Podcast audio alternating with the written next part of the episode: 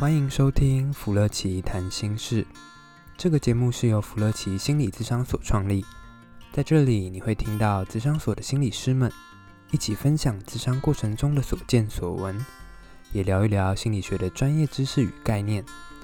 让我们一起跟着心理师走进心理学有趣而丰富的世界吧。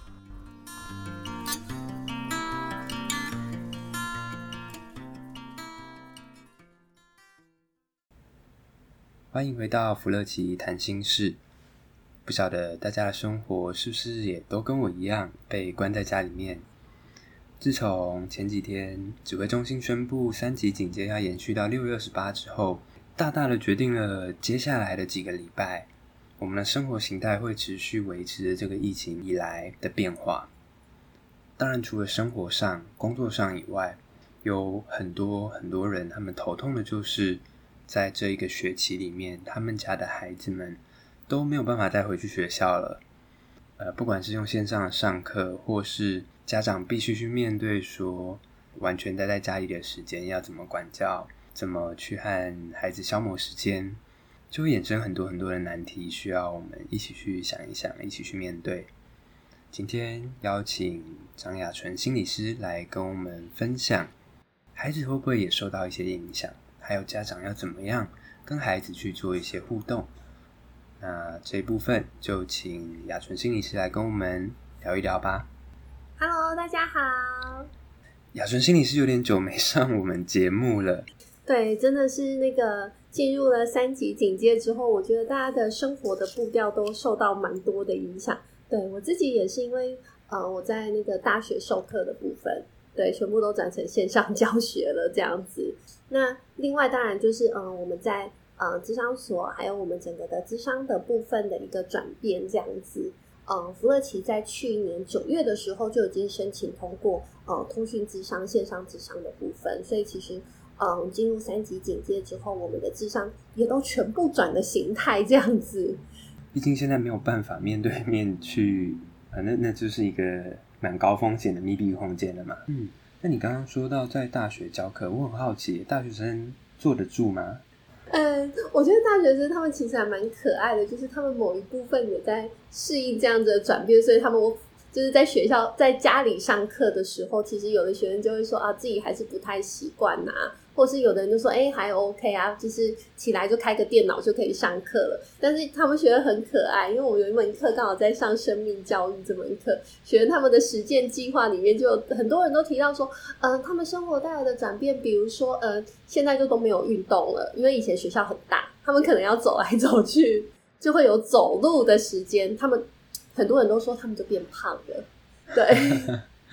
那另外有一个是他们说。他们觉得啊，生活变得健康。你说健康是什么？他说，老师以前以前一天要喝两杯饮料，含糖饮料，现在都没有喝饮料了。哇，那倒是一个优点呢。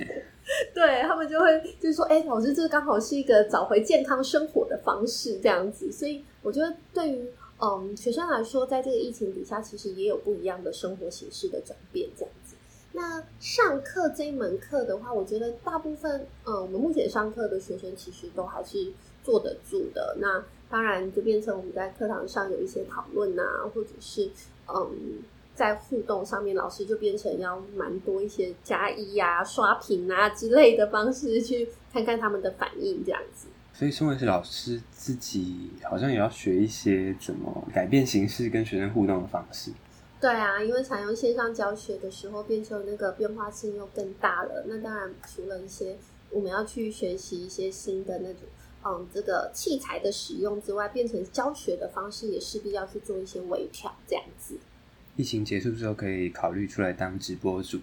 因为大概都熟悉，然后就是举手啊、加一啊、donate，大概都可以理解。对对对对对对，我觉得这是一个蛮不错的练习，这样子。对啊，我觉得蛮认同的，因为像我最近家里的一些长辈，嗯、他们也都是因为疫情，他可能原本有在上一些呃救国团啊还是什么的课程，他们也都开始学习用这些电子的呃通讯软体。对，那没错。反而对他们的生活好像也有另一种呃形式上的学习跟提升品质，因为他们有更多的工具可以使用。对，没错。所以啊，对，你预告一下，我们芙乐奇接下来也会推出一系列的线上课程、线上互动的讲座。虽然原本没有预习的这种公关时间，但是非常欢迎大家来参加。好多好多人在敲碗，就是跟所长说：“哎、欸，你们怎么线上课程怎么还没出来啊？你们要不要也给我们一些可以持续的一些学习的机会？因为其实真的在嗯在家里的时候，work from home 的时候，其实有一些有没有一些个案啊，或者一些成员也会觉得，哎、欸，还希望再多一些成长自我的空间这样子。”对，就回到了我们今天想聊的一个蛮重要的议题。就是势必在疫情它还会延续很久的情况下，我们好像也不能一直在想着啊，什么时候要回到正常。就是想要上课的人，还是得想一些管道来看看有没有课程。然后想要学什么的人，他们也势必跟着这个疫情去调整自己的步调。对，没错。一开始进入三级，大家都很混乱。然后，当混乱里面呢，又想要再重回、重新找回那个稳定的时间，我觉得就是一直在这个转换的阶段里面，这样子。对，而且这种转换说起来容易，但是其实也还蛮多需要去动一动脑去思考的地方。呃，刚刚有讲到运动，就是一个我蛮常听到身边的朋友在聊的事情，怎么样重新去培养一个在家里可以做到的运动习惯，他就会。呃，需要可能搜寻一些资料啊，去练习啊，等等的。而另外一个新的形态，在我身边最有感的就是，很多家长都在头痛，小孩在线上的呃视讯的上课，然后也不知道他有没有在玩电脑，然后完全管不到。那呃，尤其家长可能自己有自己的事情，对。不过，不过，我们家长就是说，老师们的那个教学技术也一直精进。就是第一周可能都会跟学生说，就我们就上课；第二周要求学生每个人都要开镜头，然后爸爸妈妈顿时安心很多，就离开了。因为开镜头，老师都会看他们有没有在上课。听说现在那个镜头被发现没有人在里面的时候会扣分呢。所以其实就是每个老师也在思考，哎，怎么样去让孩子们啊可以比较稳定？那当然，我觉得家长也开始慢慢比较放心一点点。从前面两周非常的混乱，到第三周的时候，好像也该再重新找回一些步调，这样子。呃，我其实一直在思考，现在的孩子们，不管是可能比较小一点的，或者是像这种国中、高中、大学，他们是不是也会其实受到疫情蛮大的影响？有些人可能会觉得还小不懂，但是实际上，呃，他们对于整体的氛围或者是家庭也发生很多改变，其实他们心里面一定也会有很多很多的呃自己的感受跟想法在里面。嗯，是，其实其实我觉得孩子孩子是非常敏锐的，就是嗯，不管是小小孩啊或大小孩，他们也许有一些东西他不一定能表达得出来，但是他其实是可以很敏锐的去观察到这个疫情所带来的那种。嗯，家庭氛围的改变啊，社会氛围的改变，跟整个学习状态的不同。那以你的观点里面，会有注意到在现在的一个氛围下，孩子们主要受到哪些的影响，或者是注意到的改变吗？我想分享一下，其实，嗯，六月四号是上个礼拜，其实，嗯，台湾的台少盟他们才做了一个调查。其实很多的孩子，很明显的，其实在这一段时间里面呢、啊，他们的焦焦虑感都是有所提升的。而且，其实到后端，其实像日本，日本的疫情已经有一段时间比台湾更早进入这种嗯三级的状态，甚至于他们其实在日本嗯有一个调查，发现大概一个月里面大概有三百个三百个孩子，儿童青少年是有自杀的状态。对啊，这其实是一个蛮高的比例。那国外其实他们大概已经一年半左右的时间了，大概有二分之一的孩子有调查，国外的研究，二分之一的儿童青少年这些孩子其实他们的焦虑反应都是非常高的。那以你的观点来说，孩子们的这些焦虑跟我们成年人的是一样的吗？或是有什么不一样的特性在里面？因为其实说真的，孩子有一部分是他很多的讯息都是被动告知的，甚至于有的家长可能没有讲那么多，就说哦，你就不能去上学了，学校就叫你不要去了。所以其实孩子有的时候他，当他没有很清楚知道所有状况的时候，他其实焦虑感也是很高的，因为他没有掌控度。对啊，所以其实，嗯，孩子的焦虑指数某一部分，它来自于有可能是家长对于孩子的说明，或者是孩子对于整个状况的理解没有那么多的时候，他们的焦虑又会更高。也就是比较片面的资讯，他必须自己去想说，哎，到底为什么我们家突然都不会出去玩或者出去买菜，然后就缺乏了一些更直接或清楚的沟通。嗯，对，所以其实。嗯，这种焦虑感其实就跟我们一般的人的焦虑一样。当我对讯息越模糊的时候，我就会越焦虑。但是如果我可以了解讯息，或者是了解诶发生了些什么事的时候，当有掌控感的时候，我的焦虑就会减低。所以其实，嗯，爸爸妈妈也不用担心说孩子不用不不理解那个呃 COVID-19 的部分，因为其实从去年二月份开始，学校就一直都有在做这样子的一个宣导。或者是其实孩子在学校里面就知道哦，要洗手啊，然后嗯，要把病毒赶走啊。其实学校在嗯去年的时候就做了很多这样子的宣导，所以孩子其实已经慢慢的在进入那个嗯这个疫情可能会来到的状况。其实不需要担心孩子他们听不懂，或者是这个太复杂。嗯对对，其实是可以很直接的去告诉孩子，因为其实学校都有教，而且学校老师都讲的很清楚，甚至幼儿园的老师都已经告诉过孩子们了。因为你看，像小朋友他们上学，他们就都要戴口罩啊，其实老师都会告诉他们原因。那其实我们身为家长的，也是可以直接去告诉孩子是什么样的原因会有，嗯，会开始停，嗯，开始没有去学校上学啊，或者是开始在线上的课程等等的。嗯嗯，小小孩都是可以懂的，那大孩子其实更可以很直接的告诉他们，哎，接下来的生活的转变可能是什么？他们越能够了解这样的一个情境，那也知道为什么自己要一直戴着口罩，或者是有很多生活有很多的限制的时候，嗯，就会比较不焦虑了。对，他的焦虑指数就会减少一点点，但是他还是会焦虑，因为他的焦虑可能来自于他开始要在家里的时间变多，然后呢，跟爸爸妈妈又有更长的时间的相处，对，所以他的焦虑可能是来自于另外一个是他要适应新的工生活，或者是新的上学的形态。待在家里不是对小孩来说也会蛮开心的吗？对，本来对孩子来说，以前在家里是很开心的，就是啊会。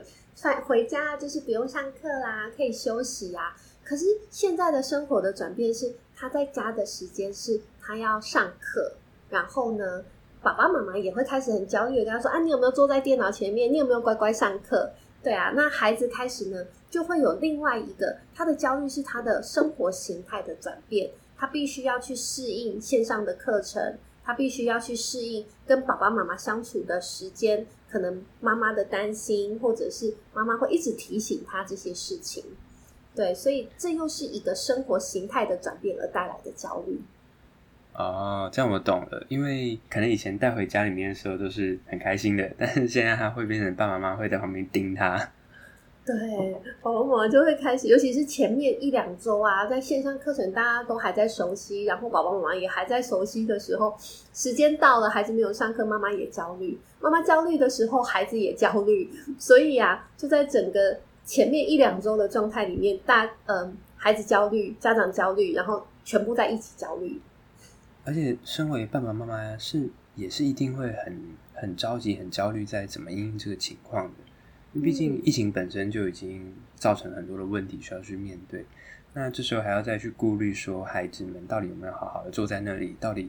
孩子们的学习状况怎么样的时候，我觉得真的也是蜡烛两头烧，然后疲于奔命。嗯，没错，嗯，爸爸妈妈在那个过程里面就会应该，我觉得应该是前面一两周啊，真的爸爸妈妈也在适应线上课程，然后在布置家庭的环境，怎么让孩子可以好好上课啊，等等的。对。对，所以大家都很焦虑。我觉得那个那个过程是真的可以理解的。我知道有一些爸爸妈妈也会蛮担心小孩，说：“哎，他们还在成长的阶段，可是就突然间好像也没有在跟同学相处，或者也没有朋友可以一起去一起玩、一起聊天，那会不会对孩子有一些影响？”嗯，对啊，其实。其实，嗯，我们可以发现呢、在这个疫情底下，另外一个很重要的转变，就是来自于孩子他在嗯人际关系的一个孤立，然后甚至于他在很多时候他没有了一个互动的对象。比如说好了，他以前他可能在学校里面，他跟他的同学之间，他们是很可以直接。嗯，平行性的对话，然后很多事情他是都可以聊得很开的，所以他是一个很平等的一个沟通跟互动。可是他回到家里面的时候，如果爸爸妈妈又是在那个焦虑的情绪，然后很多东西又要 set 好，又要安排好的时候，很多东西是上对下的，所以其实孩子他少了一个人际之间的互动，而且也少了一个可以好好去聊自己的心事的对象，然后好好去嗯表达自己是很自在的一个互动。对啊，他就少了平行性的互动了。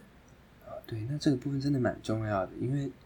呃，我们在读心理学都知道，那个时间点也算是孩子从人际互动去学习一个自我，或者是他去建立起，哎、嗯，我是一个怎么样的人啊？我我会交到什么样的朋友的这个过程。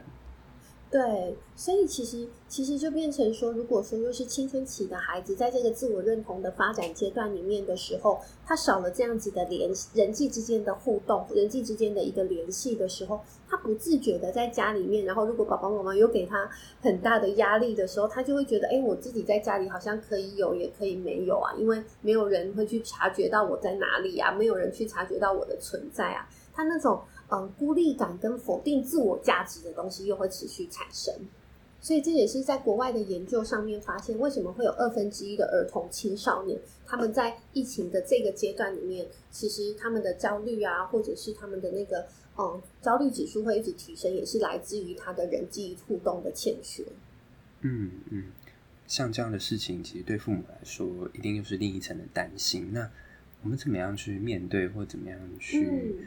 减轻这样的一些负面影响。嗯，因为其实像我们刚刚讲的，其实，嗯，如果说对孩子来说，在那个朋友关系跟互动上是很重要的时候，最简单的一个做法就是让孩子可以在透过像我们现在都可以线上课程，那是不是也可以让孩子有线上通讯的方式去跟他的朋友好好的聊聊天呐、或者是很自在的去做一些嗯通讯啊？也许他们。可能会有一些有些有的孩子，他可能是一个线上游戏的互动，或者是拨拨电话，像女生她们可能就会共同反复，就是一起去聊自己的秘密啊等等的。其实这些都是一个嗯，对于友谊来说很重要的是关系的连接，然后有一个信任感跟共同的兴趣的培养都还蛮重要的。所以父母可以鼓励孩子们去去发展这样的一个连接。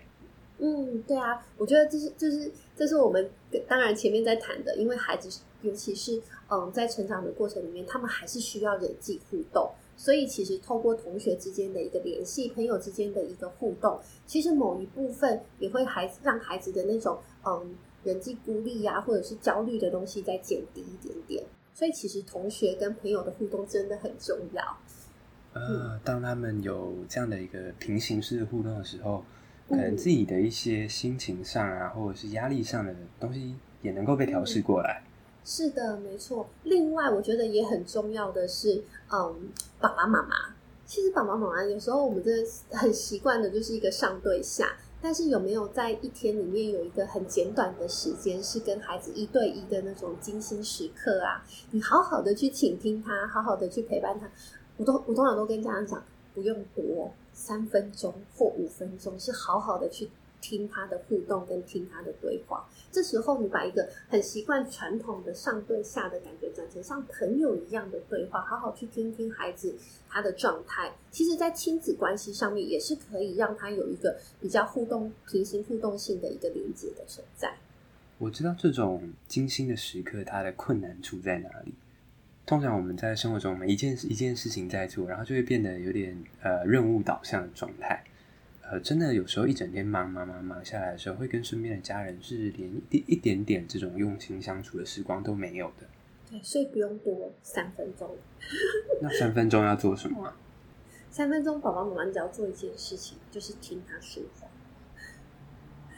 就好好的听孩子说，也许我通常都会跟家长讲，也许你会发现一个状态是青少年会不知道跟你聊什么，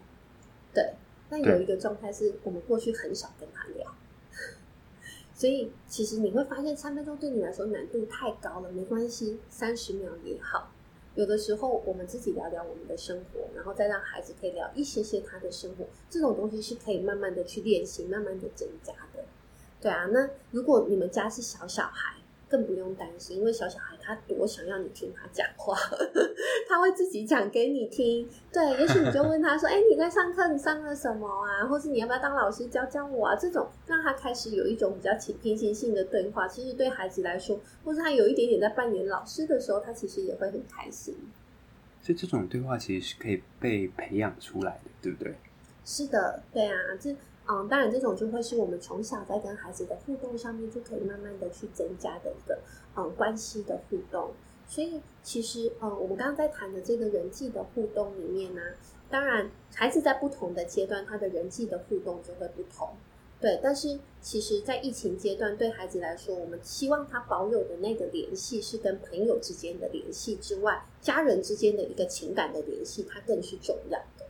无论是家人或朋友，听起来是。我们试着去帮助他创造更多，他可以是平行式的，可以是比较毫无顾忌的去去抒发，或去有被接纳或者是被倾听的感觉。嗯，对啊，所以其实像我们刚刚谈的那种一对一的那种对话的时间，他的精心时刻，其实呢，它某一部分也是增加孩子的安全感。从一个原本很多不安定、不安全，然后讯息不清楚的状态，让他可以回到，可以放心。其实，其实就很像我们大人一样，我们大人自己在这个疫情的时候，我们也很担心，你就会想要打电话给你的朋友，去跟他聊一聊。对，那其实孩子也会想要跟他的朋友可以聊一聊。那也同样的，爸爸妈妈是不是也可以像朋友一样跟孩子的聊一聊？对啊，他都可以让孩子更有安全感。所以我常常跟家长说，不用多，不用多。你比以前如果讲一句话，今天变三句话也是个进步；三句话变五句话也是一个进步。对，但是我们其实这个互动就是在嗯增加孩子的一个人际互动的连接，还有一个安全感，其实是我们最重要的目标。每天累积一点，最后你就可以聊个五个小时之类的。希望有一天可以，但是我觉得它还是有一定的难度的存在。那嗯，我我最近也跟我一个个案在谈，他就跟我说，其实嗯，在疫情刚开始的前面一两周，他是非常非常焦虑的，因为孩子他整个的一个嗯读书的环境啊，然后线上课程的环境，他要去做很多的安排，然后也有可能那个电脑系统会有点当掉。所以他其实是非常的焦虑，然后一直在盯着孩子有没有在上课这件事情。那当在这个状态的时候，他也很明显的发现，那一两周他其实跟孩子的情绪是非常紧绷的。嗯。对，因为我们焦虑，孩子也焦虑，大家都在焦虑。对，所以那个紧绷的状态，他其实可以很明显的感受到孩子跟他之间是没有办法好好的对话。所以我们成年人也要先顾好自己的心情。嗯，他在第三周，就是开始最近这这一周开始，他有一个转变，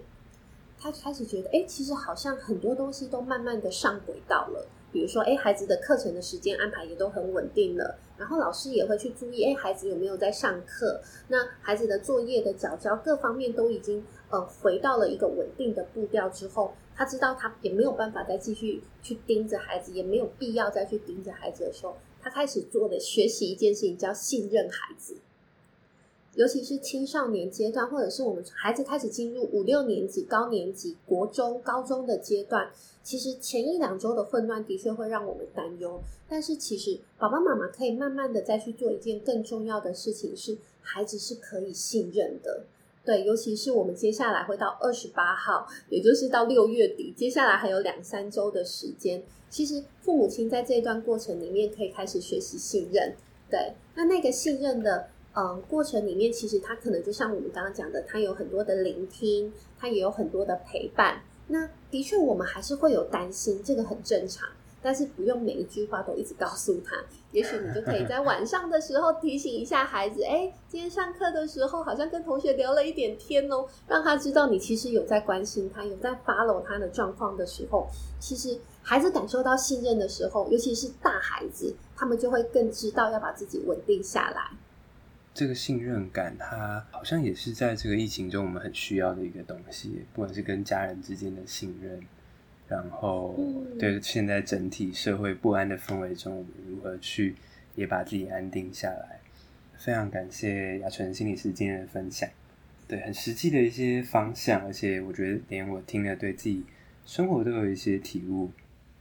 今天开始练习多个三十秒聊天，这样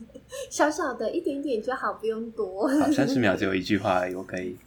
OK，好，谢谢。好啊，那我们今天就先到这里喽。嗯，期待下次再邀请雅纯心理师再跟我们多聊聊更多的所见所闻。OK，没问题。那各位听众，拜拜，我们下次见。拜拜。